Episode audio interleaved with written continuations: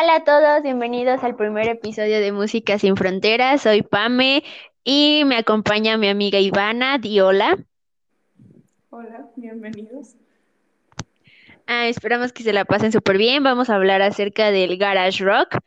Y pues para entender, claro, cualquier cosa, primero necesitamos saber su significado. Entonces, el garage rock, de una manera más sencilla, es una versión cruda y más energética del rock and roll. Surgió en los años 60. El término viene del hecho de que sus intérpretes eran grupos compuestos por adolescentes con una escasa preparación musical que solían reunirse para tocar y ensayar en el garage de sus casas. Características principales, bueno, es que jugaban con la tónica en muchas de las canciones, con la subdominante y la dominante, y el conocimiento de los músicos en este género en muchos casos eran bastante escasos porque eran músicos muy jóvenes, algunos, eh, incluso eran como amateur, entonces muchos iniciaban y era quizá también como un pasatiempo para ellos. Utilizaban otros trucos como por ejemplo octavando las guitarras eléctricas, eh, empleaban técnicas y métodos de producción de otros artistas eh, en el estilo, formaban un hoyo en los altoparlantes de los amplificadores para así crear una distorsión que se oyese de forma generalizada. La letra de sus canciones a menudo era mucho más agresiva que los actos establecidos en esta época. A menudo se notaban voces muy nasales, gruñidos o gritos que eran con los que interrumpían en un momento culminante de liberación la instrumentación se caracterizaba por estructuras de acordes básicos en guitarras eléctricas o teclados a menudo distorsionados a través de un box que se combinaba con el bajo y la batería. Ok, la verdad no entiendo nada, pero aquí la experta en música es Ivana, así que si ustedes son expertos en música, supongo que entendieron algo, pero esas son las características musicales. Ahora vamos a hablar de sus orígenes. Pues acerca de esto hay cierta polémica. La crítica europea ve el fenómeno durante mucho tiempo como una consecuencia de la invasión británica. Según esta teoría, los jóvenes americanos se dedicaron a intentar reproducir los sonidos de las exitosas bandas británicas, aunque de una forma más amateur. Miles de bandas de garage aparecieron en Estados Unidos entre 1963 y 1968, pero solo unos pocos como The Seed of the Standards tuvieron algo de éxito pues la mayor parte solo alcanzaban listas estatales y no nacionales. A pesar de que ninguna de estas bandas tuvo éxito a nivel nacional, tenían su minuto de gloria en el reducido ámbito de sus ciudades y comarcas. La extensa red de radios locales estadounidenses posibilitaba que las pequeñas emisoras tocaran con frecuencia los sencillos de las bandas de su localidad. Por otra parte, la existencia de eventos conocidos con el nombre de Battle of the Bands y que se celebraban con frecuencia tanto en grandes ciudades como en pequeños pueblos, varias bandas competían para conseguir un premio, la grabación de un sencillo de la mayor parte de las veces. En sus inicios, las bandas y los jóvenes que las integraban no tenían conciencia del término garage rock. Incluso en un principio se consideraba peyorativo. Fue hasta alrededor de 1970 cuando el garage rock fue considerado como un auténtico movimiento musical estético e incluso ideológico, una característica clave es que este movimiento fue exclusivamente estadounidense y no debe confundirse con el término Garage Rock Revival, ya que este se refiere al resurgimiento, porque tuvo una desaparición y ahora les hablaré de eso. Hacia 1968 se dio una desaparición del género y se han señalado diversas circunstancias. En primer lugar, la aparición de nuevos estilos musicales como la psicodelia, el rock progresivo, el country rock, etc., trajeron consigo un cambio estético y musical evidente, pues para interpretar este tipo de música se requería una experiencia musical que las bandas de garage no tenían, ya que eran muy jóvenes. Se pensaba que las bandas de garage tenían un plazo de vida muy corto, ya que los jóvenes crecían, buscaban trabajo, se casaban, formaban una familia y así abandonaban la música. Bueno, en el resurgimiento, el revival de los años 80, en el 72, Lenny Kai que poco después fue miembro de la banda punk de Patti Smith, recopila en un doble LP llamado Nuggets, subtitulado Original Artifacts from the First Psychedelic Era, en 1965 a 1968, dos docenas de grupos y canciones de garage rock de los años 60 que dormían en el olvido.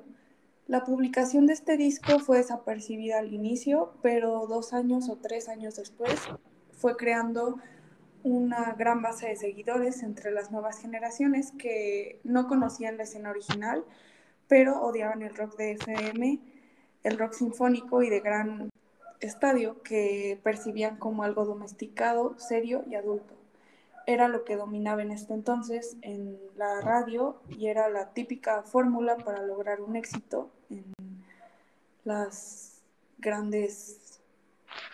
En las grandes ligas, podría decirse. No exactamente, olvidé la palabra, pero bueno, las disqueras. Las disqueras buscaban siempre crear, bueno, ellos habían notado el éxito que habían tenido las bandas que en ese entonces eran grandes y ellos trataban de crear la misma fórmula con nuevas bandas.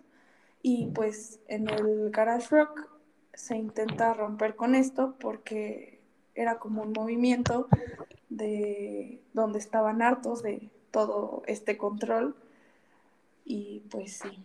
Y al mismo tiempo también bandas protopunk como The Stooges, MC5, The Flaming Groovies o The New York Dolls se encargan de mantener eh, vivo el movimiento y la unión entre la escena original de los 60 y el posterior movimiento punk que surge en el 76 y en el 77.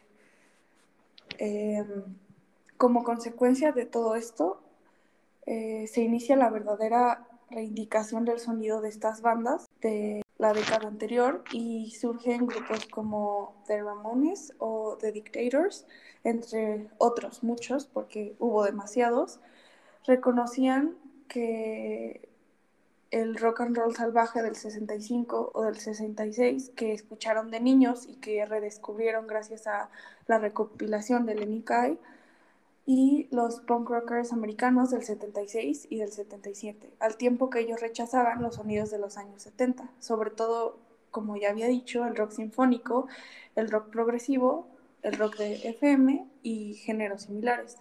También en pleno 1977, en Nueva York nacen The Fleshtones, una banda que aprovecha la estela del movimiento punk, la cual estaba, era muy cercana al garage en este tiempo y buscaban en ciertos aspectos cosas similares. También el sonido del viejo garage rock, además de otros estilos sesenteros como el frat rock, el surf, el beat y el soul, lo diferenciaba de los contemporáneos al tratar de reivindicar el sonido. Casi al mismo tiempo aparecen en California The Cramps, con una estética al principio muy distinta, pero con un espíritu más fiel a la tradición del rock del garaje y el rock and roll primitivo y amateur de la escena 60s punk.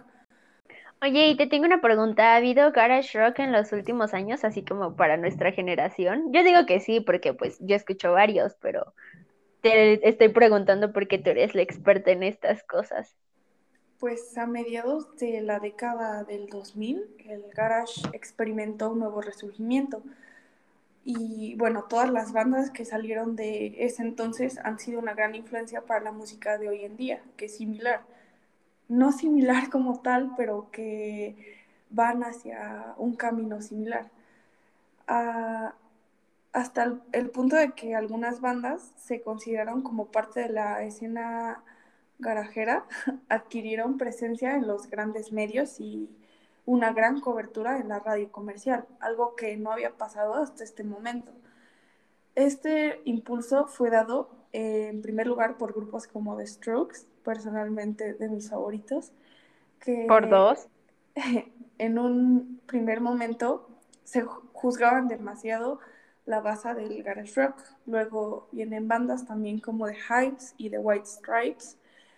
De los tres, quizá los más interesantes sean estos últimos, The White Stripes, pues provenían de la destacada escena de Detroit, que también incluye a bandas como The Detroit Cobras, The Dirt Bombs, Bon Bondis, que pueden encasillarse de algún modo en este género en medio de un ambiente plenamente mainstream y quizá el único caso en que un grupo con vocación de garage band ha alcanzado algo parecido al éxito internacional.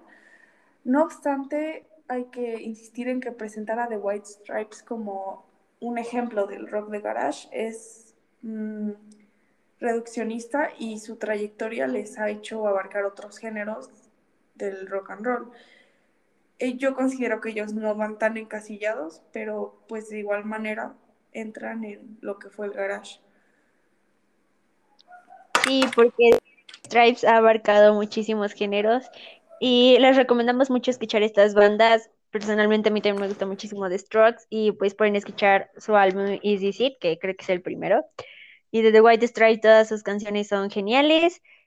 Y pues no sé si van a añadir una recomendación. Mm, no, realmente, pues bueno, creo que una banda que quizá puede ser interesante para la gente que se ve atraída por este género son The Libertines, que tienen ciertas influencias y a mí me parecen al par de The White Stripes o bandas similares. Ok, escuchen nuestras recomendaciones y les agradecemos si nos están escuchando. Ah, recuerden quedarse en casa y los esperamos para un siguiente episodio de Música sin Fronteras. Adiós. Muchas gracias por escucharnos.